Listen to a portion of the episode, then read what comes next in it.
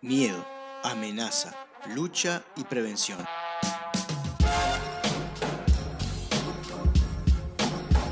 Todos conceptos asociados a la salud, sin embargo, nada más alejado de ella. Te propongo desaprender y descubrir que la salud es conocerte, aceptarte y desarrollar todas tus dimensiones libremente para así integrarte con tu entorno y la naturaleza. Para promover salud en vez de prevenir enfermedades, arranca la columna de Ser Uno Salud Integral.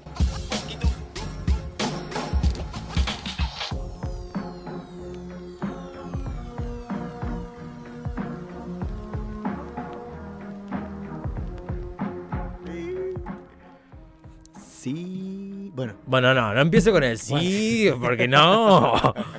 O sea, aparte, yo quiero decir algo, porque eh, Diga, diga, en el diga. ciclo pasado fue algo que se me apalió a mí, porque una vez arranqué un programa diciendo, sí, no sé qué. Pero tú sí fue como muy. Fue muy para abajo, tú sí. Fue como, No, sí, porque sí, este. ¿Y este qué fue? Esto, esto era. No te voy a decir que era un. Estás llamando casi eh, a un pájaro. ¡Ih!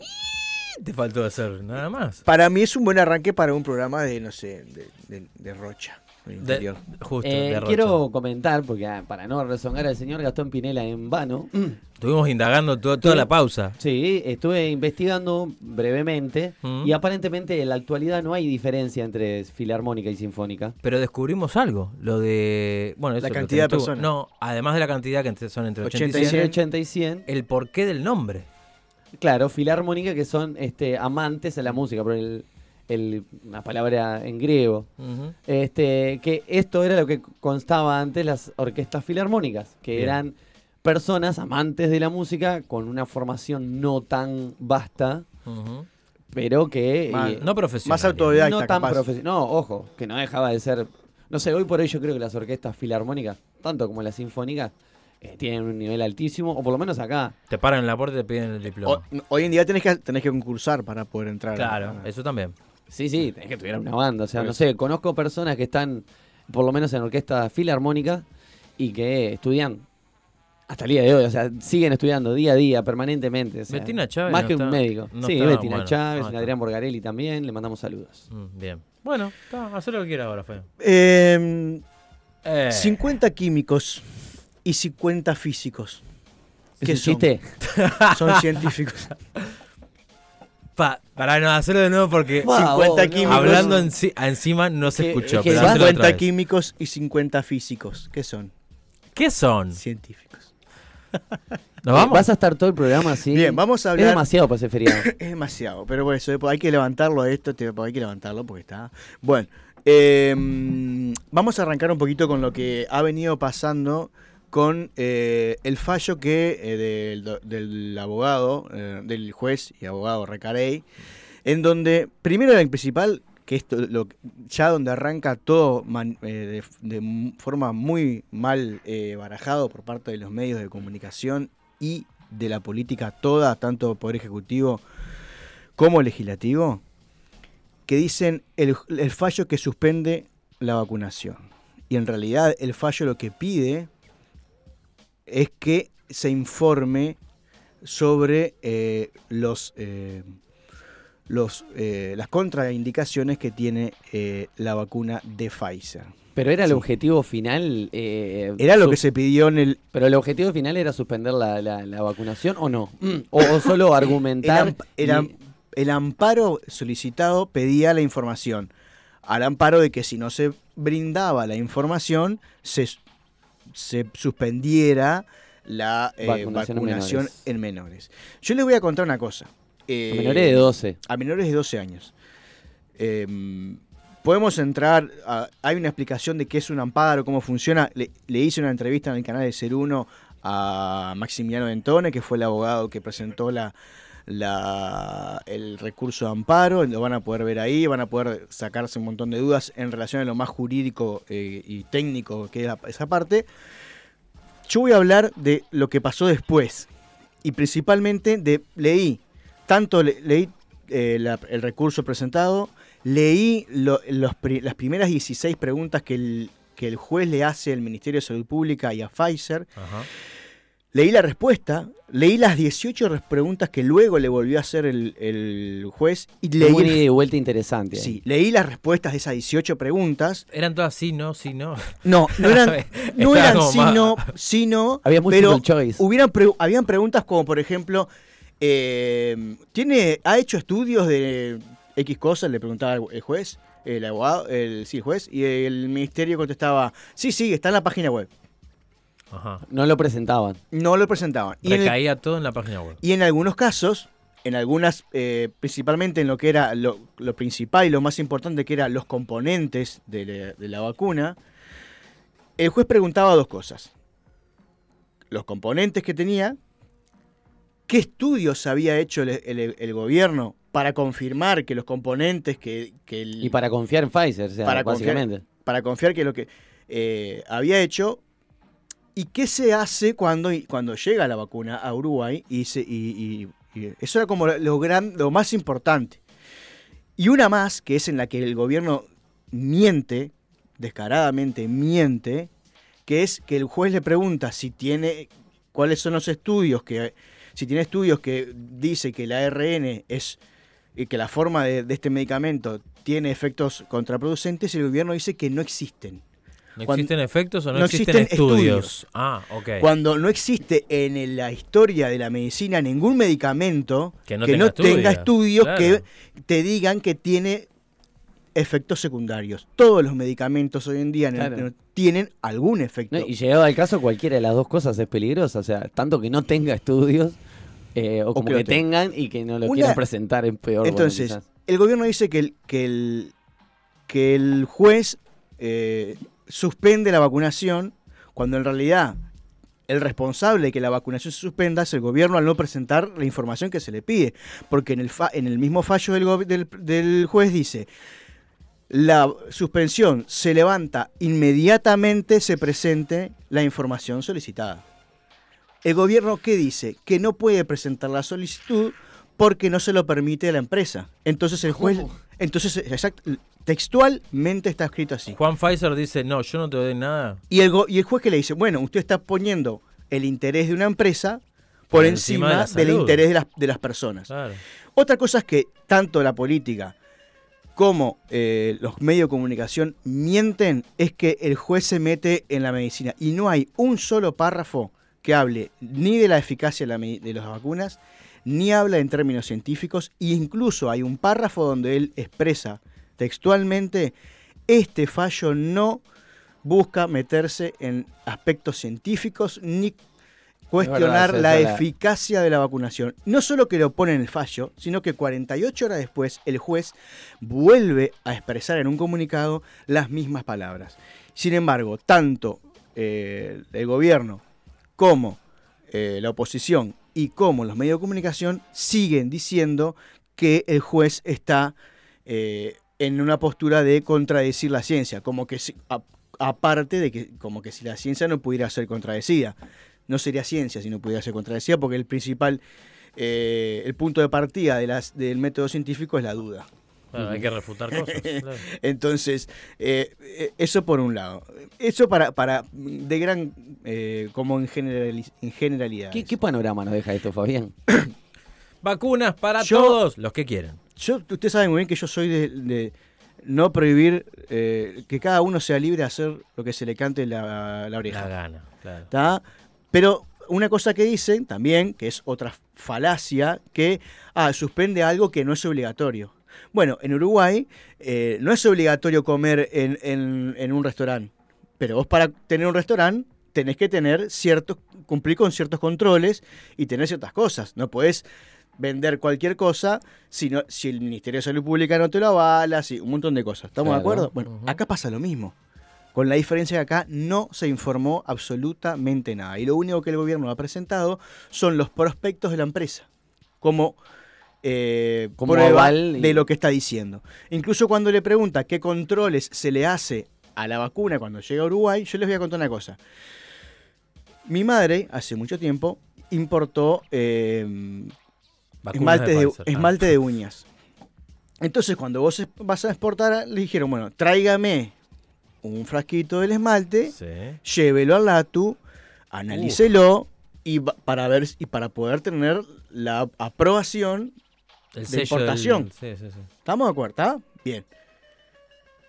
Con las vacunas veterinarias, Sí. llega un, llegan 2.000 vacunas veterinarias, el Ministerio de Salud Pública se presenta, y le dice, bueno, ábrame aquella caja. Abren la caja, sacan cualquier vacuna, la analizan y este, para ver si lo que dice que trae viene es lo que trae. ¿Qué responde el Ministerio de Salud Pública a esta vacuna? Que sí, que se hacen controles, que se revisan que el empaque, que las cantidades y que la, y que la apariencia de lo que hay, o sea, la apariencia estamos hablando, la caja, el El frasquito, aspecto, sí, algo para sea afuera, lo que sí. se declara en el documento. Es más o menos como Un control de inventario. levantar, abrir un teléfono y encontrarlo vacío, mientras por fuera parezca un teléfono y adentro de la caja haya 15 teléfonos, como dice en la caja que, que tiene, está todo Mm. bien. O sea que adentro puede traer agua Cualquier y que cosa. da igual. Sí, da igual.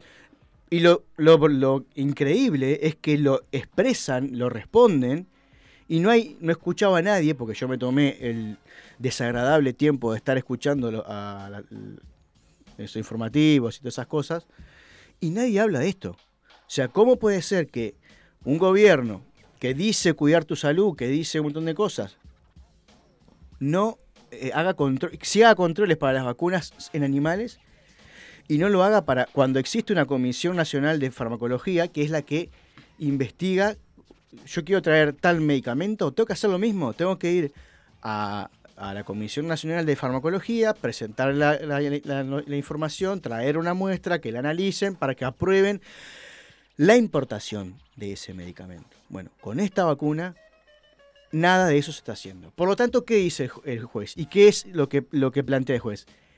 Que el, la, mm, la campaña de vacunación es anticonstitucional e ilegal. ¿Por qué? Porque viola dos principios, que es el derecho de información, el consentimiento informado, o sea, para cualquier medicamento que uno tome, tiene que, el médico tiene que informarte cuáles son los beneficios Y y, los principalmente componentes cuál- también, cuáles ¿no? son los componentes y cuáles son las Los efectos los adversos que puede tener. adversos. Y el gobierno vuelve a mentir diciendo que no se conocen efectos adversos, cuando la misma empresa de Pfizer, ¿se acuerdan que hablamos hace un tiempo? Presentó en la Bolsa de Valores un documento donde ellos mismos expresan que no tienen hoy en día cómo demostrar ni la eficacia ni asegurar si los efectos secundarios que ellos tien- cu- eh, contemplan hoy en día son los únicos y si son del nivel o pueden ser más graves aún. Bien, hay como un salto de un abismo de un lado y del otro. O sea, corres para un lado, hay un abismo, corres para el otro, hay un Pero abismo. a todo esto, eh, hoy en día, hoy, ¿tá? la vacunación no es, eh, yo tengo entendido que no es obligatoria para niños, Ningún medicamento en Uruguay es obligatorio hoy. ok, pero la vacunación con, eh, de, con- de- de- por el COVID, este, que habían dicho o habían frenado que los niños menores de 13 años no tenían obligatoriedad de No, no vacunación. se puede vacunar hoy en día. Ok, a nadie. A ningún niño Hoy por menor de hoy 13 no, años. no, no te lo tomo. Por más que vos quieras ir a Vos presentar no y podés agendar, claro, no podés. Listo. No se puede vacunar a niños Bueno, menores están agendando, te, te- te digo. ¿Ah, sí? La aplicación de está agendando. Bueno, pero que... Pero a niños. de- Ah, da- bueno, no, yo pregunté si a niños yo estoy seguro que no. No, no. no, no, no, claro. niños, Ahora- a niños menores. a niños y a, menores. lo- a los adultos A sí. los adultos sí. Sí, porque amparo aunque, está... con- pre- aunque sea con esta vacuna. Porque se está... Bien, porque ¿qué pasa? Se ampara en un- eh, el, el- el amparo... la Se el amparo se ampara. se basa en, en el artículo 14 del Código, del Código Civil que dice que eh, yo puedo actuar en defensa de un grupo que puede que, que, su- que no puede ser como defendido y que está siendo vulnerado. Los niños, Entonces, los en este caso. En este Bien. caso, los niños. Por tal motivo, es, es por eso que se, que, que se puede presentar el amparo. No, yo no puedo Más no para adultos. no puedo presentar el Claro. amparo para un adulto, a, a menos que, por ejemplo, se estén, yo qué sé, supongamos un ejemplo, ya sí, y es obligatorio para mayores de, 16 de 60 años, por ejemplo. Ahí sí, porque se están marcando a un grupo determinado a obligarle a hacer algo sin el consentimiento informado, sin los protocolos eh, suficientes y todo ese tipo de cosas. Bien. Lo que, lo que a mí deja todo esto Y lo más importante, más allá de, de- de- Yo siempre digo, esperemos que la, que la vacuna no haga nada eh, adverso a nadie y que sea un medicamento como cualquier otro que tiene, tiene to- como todo medicamento sus, sus contraindicaciones y sus riesgos y un montón de cosas. Y sé de fuente de pacientes que estoy teniendo que están teniendo graves problemas, principalmente los que se dan la tercera y la cuarta dosis, no tanto así para los la primera y segunda. Los que empiezan a usar la, la- la dosis de Pfizer principalmente, hay muchísimos. Yo tengo un montón de, de- de personas eh, cercanas que están teniendo eh, problemas con esa vacuna. Lo que hablábamos desde que empezamos esta, esta temporada, la, el poder que tiene sobre, ya no solo sobre los médicos, sino sobre la política y sobre los medios de comunicación, las farmacéuticas. O sea, que hoy en día una farmacéutica tenga más poder que un juez y es para por lo menos decir, bueno, ¿dónde estamos viviendo? Cuestionarlo. Sí, yo, yo no sé si es la, una farmacéutica cualquiera en sí o determinadas que tienen mucho poder y mucho dinero. es por que en realidad, ahora si te pones a pensar, Fede, casi, eh, no sé cuántas habrá, pero todas tienen plata. Todas, todas, mucho, mucho. por algo será. Mucho poder. O sea que no es solamente de unos pocos. Son todas las farmacéuticas que tienen también subsidiarias y demás, que tienen mucho dinero y mucho poder. Para que usted tenga una idea, la, eh, el último juicio que pierde Pfizer, que no es un, ay, perdió un juicio, no, no, pierde juicios cada dos o tres años.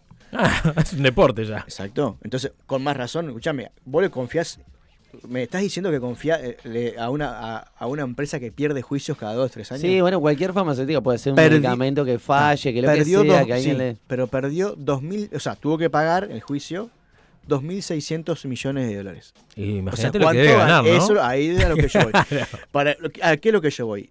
Con ese, con ese capital económico, el poder que tienen las farmacéuticas sobre, el- sobre lo que quieran es, impre- es impresionante. Y también el mismo impunidad. gobierno pone en, el, en la respuesta, dice, no, que dice que no podemos responder porque corremos riesgo de que la empresa no nos, no nos dé más medicamentos. Claro. O sea, Nos te- desfinancie te- no, no, farmacéuticamente. te está diciendo el gobierno que, te- que la empresa lo está chantajeando. Los tiene apretados. ¿Entendés lo que estoy diciendo? Y, y todo eso, por eso, cuando yo lo que digo, lean, lo que siempre digo, lean, lean, no, no comenten. Sí, lo más que... leer, entender también, ¿no? Porque si es leer yo por te, leer... yo te voy a decir eh, que yo lo leí y que yo no soy un tipo que, que un erudito del Yo no sé lenguaje. leer. tenés que, tenés que con, con segundo de liceo aprobado, con el idioma español de ese segundo liceo, se entiende clarito lo que está pidiendo el juez y, y- y te das cuenta que, que hay una manipulación atroz por parte de, la política y de los medios de comunicación. Pasamos a la página. Por favor. Y vamos a hablar de un tema no más eh, tranquilo, pero sí más eh, serio quizás, o tampoco no tan serio, que es la eutanasia. A priori, ustedes, ¿qué sienten del tema? Yo creo que sería lo más justo para todos tener la posibilidad de decidir cómo morir. Ujú. Me Hago mía las palabras del señor Gastón Pinilla. Ah, después lo que... A ver, el- los procedimientos, bueno, pero me parece que lo más justo para nosotros mismos también es poder decidir. Te la, te la decimos muy cortita, entonces... No, ah, no, no, no, no, ah, me está. imaginaba que más o menos, o sea, yo estoy en, yo soy el del que, bueno, cada uno pueda decidir sobre su vida, lo que quiera hacer, por lo tanto, estaría en, en- ese, en ese lugar. También soy de los que, de los que yo siento eh, y, trato de, eh, de no intervenir en la vida. O sea, mientras menos intervención haya desde, desde mi parte hacia mi cuerpo, estoy hablando de mi cuerpo, no del cuerpo de los demás, este, o sea, yo hoy en día yo podría decir que no es una eh, decisión que yo tomaría, por ejemplo. Pero sí comparto que otras personas las puedan tener y que pueda, y que pueda pasar eh, esa situación. Bien. Vamos un poquito al- proyecto de ley. El proyecto de ley, que es muy cortito, no tiene muchas, eh, muchos artículos, eh, plantea la eutanasia en casos de mm, enfermedades terminal, donde el paciente no solo que esté eh, teniendo- Desahuciado. es desahuciado, sino que esté pasando penurias. O sea, no puede ser. O sea, si a mí mañana me, me detectan un cáncer que es terminal, eh, no me puedo eh, eutanasiar ahí en ese momento. Claro. O sea, lo que sí puedo hacer es hacer todo lo que la- la- el proyecto prevé para que yo pueda hacer uso de ese derecho. Sí, hay que tramitar cosas, Ah, me imagino. Lo primero que, en lo que yo estoy muy de acuerdo es que no permite que la decisión recaiga en otra persona. Es solo la persona Solo- que toma decisión sobre su cuerpo. Si vos, supongamos que se aprueba el proyecto de ley y uno de nosotros tiene un accidente y queda en una situación donde está pasando la mal. Si yo antes no, No, dejé no manifesté, exacto. Como la donación de órganos. En Uruguay la donación de órganos hoy es al revés. Vos tenés que dejar Bueno, pero en su momento- de que no. que no. Antes Claro. era al revés, era tenía que dejar sí. la constancia de que sí. exacto. Este, entonces, en el caso ese, aunque estuviera aprobada la eutanasia, no, eh, nadie podría decidir sobre mi vida. Que es una cosa que yo estaría muy de acuerdo en que nadie tiene el derecho, por más que eh, entendamos que la está pasando mal, el decidir sobre la vida de otra persona por un montón de cosas. Y Entonces, si elige lucharla y pelearla y hasta los últimos Uno- y instancias, uno nunca sabe derecho. La, la decisión de la otra persona. Más o menos uno puede eh, intuirla porque la habló y un montón de cosas, pero son temas que uno puede pensarlo en el momento y puede decir yo no lo haría, pero llegado el momento las cosas empiezan a correr por otros carriles que no son los racionales y los, los normales. Y con respecto a eso, ¿qué pasa con las personas que no están con todas las facultades mentales? Bien, tampoco puede, se puede... em, ¿Y cómo comprobar eso también, no? O sea, digo, o sea, obvio, obvio, a través de un psicólogo, psiquiatra, obviamente. Lo digo, que pero- plantea el proyecto es lo siguiente, que eh, vos tenés que, mm, después que se te da el diagnóstico y te dice, bueno, estás sufriendo y se te dice que no hay forma de, de- que es terminal, que estás desahuciado, como se, como se dice, eh, manifestás ante el médico que vos querés hacer uso de, la- de- de esa opción. El médico tiene que em, registrar eh, Tu deseo. tu deseo en forma grabada, puede ser grabado a través de un video o de un audio. Y un La- papel firmado, ¿no? No Cada- esa, tiene cada- que ser- A partir de qué momento en que yo, exacto, a partir de, de- si pero por ejemplo plantea en el caso de que supongamos que la persona no pudiera firmar, Bien. puede dar el consentimiento verbal a través de una grabación. Este, para, entonces, todo a partir del momento de que, la, de que el paciente expresa su deseo de, de, de practicarse la eutanasia, todos los encuentros del médico con el paciente tienen que ser registrados. ¿tá? Se hace un proceso en donde el médico bueno le explica más o menos lo que hablamos hoy, eh, las pros y los contras, bueno, que, implica todo eso, que, que sepa realmente la decisión que está tomando. Si el paciente aún así lo quiere, quiere seguir adelante, ahí tiene que, tiene que haber un nuevo consentimiento con dos testigos. Pero esos dos testigos no pueden ser ni familiares ni personas que tengan algún vínculo o interés para con el paciente. Ok. O sea, no puede ser un amigo, no Los puede- ilustres desconocidos. tienen que ser dos personas, exacto, que no. que- para, yo, yo lo que siento es para evitar, bueno, mate, este que tiene guita, mat- ah, Sí. Sí, sí, Por ejemplo, ¿no? Una- esto más rápido para que el testamento se Eh, pueda efectivizar. Entonces, pasados esas instancias burocráticas, por decirles en algunos momentos, donde también el, el proyecto dice que es- debe ser eh, con premura, o sea, no, no puede ser que sí. Claro, bueno, no puede ser, puede guardar en la- cajón. Saca la orden para que. No, Sí. tiene que ser algo rápido. Eh, ya, ya digo, en el caso de que la persona no pueda expresarse o no pueda eh, firmar, ese tipo de cosas, los medios, eh, la, la- la tecnología, pero ah, se puede utilizar eh, tecnología para firmar, para que la persona se pueda comunicar y así poder... eh, Dejar sentado, dejar sentado correctamente su deseo. se aplica la, mm, el, pro- el proceso y eh, no queda ahí, no termina la cosa. El médico de ahí tiene que mandar, elevar todo, los registros, los archivos, los testimonios, a la Comisión de Ética del Ministerio de Salud Pública, donde el Ministerio de Salud Pública eh, va a evaluar si el, el médico obró eh, de la manera que tendría que tener, que tendría que haberlo, tendría que haber hecho, o si cometió algún error, exponiéndose, obviamente, a, a- a los reclamos y, y cosas que, un- que los familiares puedan tener. Este proyecto, eh, bueno, sigue siendo un proyecto, o sea, que no hay una forma de eh, cuantificar, bueno, en realidad de contar cuánto tiempo demora, Está en cámara de... mm, no, no en aplicarse, sino cuánto demora el proceso desde el momento en que la persona dice quiero esto hasta que pasa. No, no, te, No- no, pone, no pone plazo. Yo me imagino que porque no todas las situaciones son iguales. No todas las enfermedades son iguales. O no, digo por la autorización. Es no, decir, no el- plante- vos sabés que ahora me dejaste con la. Yo no, recu- no lo recuerdo. Ok. Sí plantea que después, a las 72 horas, sí plantea que no puede ser eh, lento el proceso. O sea, que, que si yo te digo, vos sos mi médico y te digo, me- quiero eh, hacer la eutanasia, vos ya tenés que eh, empezar a registrar, ya tenés que hacer. co- Yo calculo que en 48 horas, 72 horas, Bien. eso se liquida, porque en realidad no hay, no hay mucha situación. Eso es lo que, lo que está planteado hoy en día en, en este en el, proyecto de ley en la Cámara en la Comisión de Salud de la Cámara del Senado. Recuerden que los procesos son eh, eh, entra a, comisión, ahora está parado porque está el- todo el tema de la rendición de cuentas. Pasada la rendición de cuentas, tienen creo que 45 días para em, en, en comisión ver el tema. Ahí em, colectivos y agrupaciones y instituciones eh, a favor de una, de una postura y de la otra se reúnen con, las comisi- con la Comisión esta de Salud eh, y bueno, plantean su- sus pros, sus contras, sus argumentos. Todo el proceso que tiene un proyecto de ley. Y después ahí se vota en la comisión, que por lo general son de cinco personas. Si pasa al pleno, se llama que es a la Cámara del Senado, donde bueno, ahí tiene que tener la mayoría del Senado, de ahí pasa a diputados y tener la mayoría de diputados. Y en caso de que no tenga la mayoría en diputados, volver al Senado y bueno, ahí se hace todo el, el benim bum bien.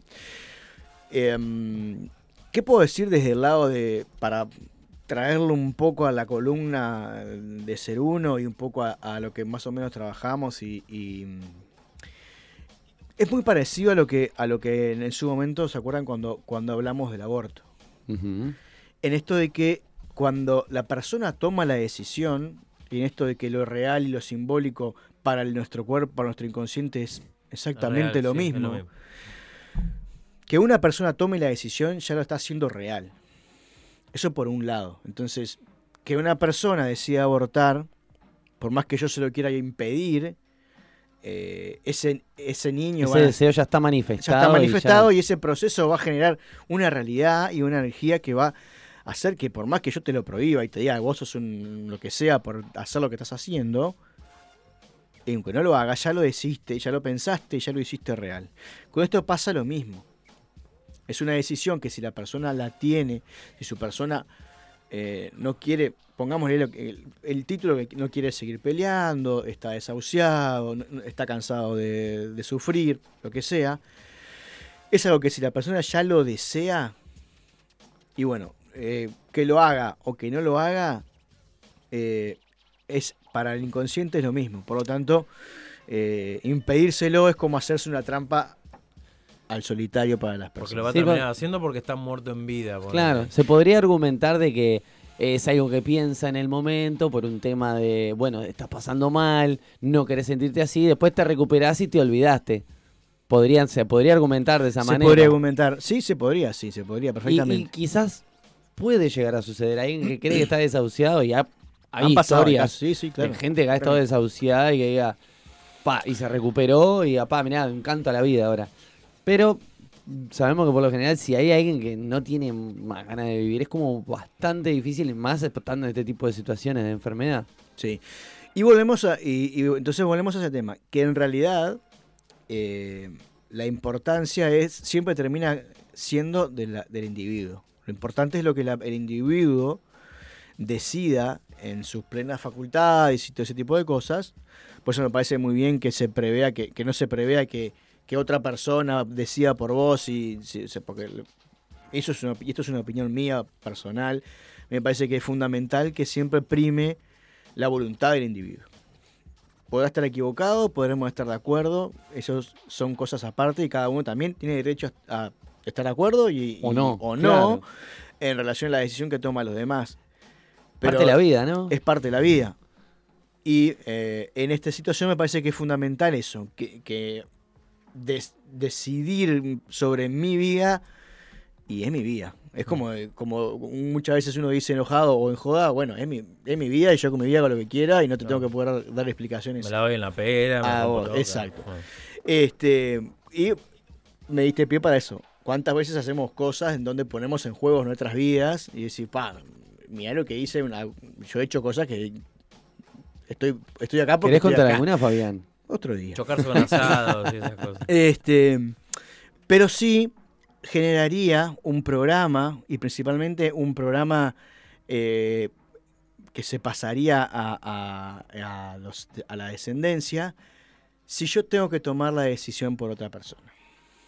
Yo como consultante y terapeuta eh, no lo recomendaría, porque quizás no te perjudique a vos en ese momento, pero sí generás un programa de tengo que decidir sobre la vida de alguien Wow. para con los demás. Entonces, eh, desde la medicina germánica, más de la biodecodificación, desde eh, filosofías milenarias como la oriental, como un montón de ese tipo de cosas, se habla principalmente de no ser herramienta de la muerte, se le llama.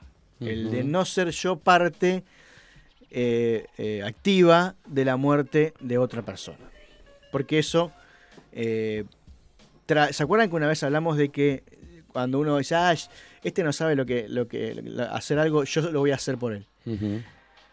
Para el universo, para el inconsciente, no entiende de que vos solo te haces cargo de ese problema. No, te haces cargo de la historia que genera ese problema. Entonces, si yo me hago cargo de la decisión... poco mucho. Sí, pero es si yo me hago cargo de la decisión de vive o muere tal persona, me estoy haciendo cargo de la historia que llevó a esa persona a estar en esa situación. Uh, muchísimo. Niños, no hagan esto en casa. Entonces, obviamente, como lo decimos siempre, es mi opinión basada en mi experiencia, no quiere decir que sea la verdad, pero es lo que yo, desde este lado, y miren que lo he pensado y lo he estudiado, y, lo, y con- desde que el momento que, que, que salió el tema, y es algo que, que sí, que me parece que uno no debería eh, interactuar en la decisión de vida o muerte de... eh, Sacar el culo de la jeringa. Sí, no, independientemente del programa, creo que es un tema ético también, ¿no?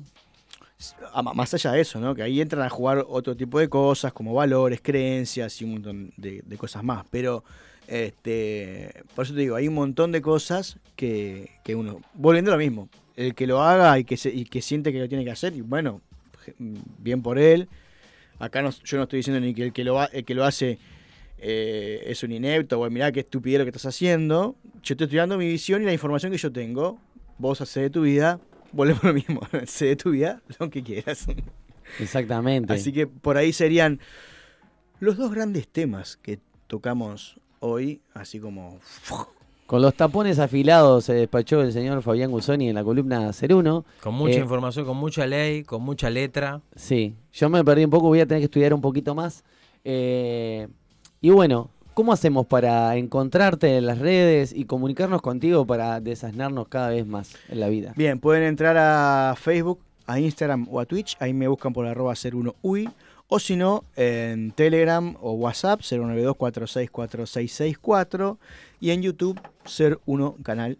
eh, estamos teniendo los programas los martes y eh, algún que otro día más. Y en Spotify, eh, todos los programas, todos la- los las programas. columnas de, de Fabián están este, también, como todas las columnas de- del programa, Exacto. están allí. Entran en el canal de Una Buena, Y pueden ver... pueden el- ver, escuchar todo. Bueno, ahora ya venimos con el distinto, este otro espacio del señor Fabián Gusoni, pero antes nos vamos a escuchar una canción del señor Federico Wolf, eh, que tiene una canción muy bonita, que esta es una versión en vivo, eh, es de Sofar. Perro que ladra no muerde. No. No, se llama justamente como el espacio del señor Fabián Gusoni, ser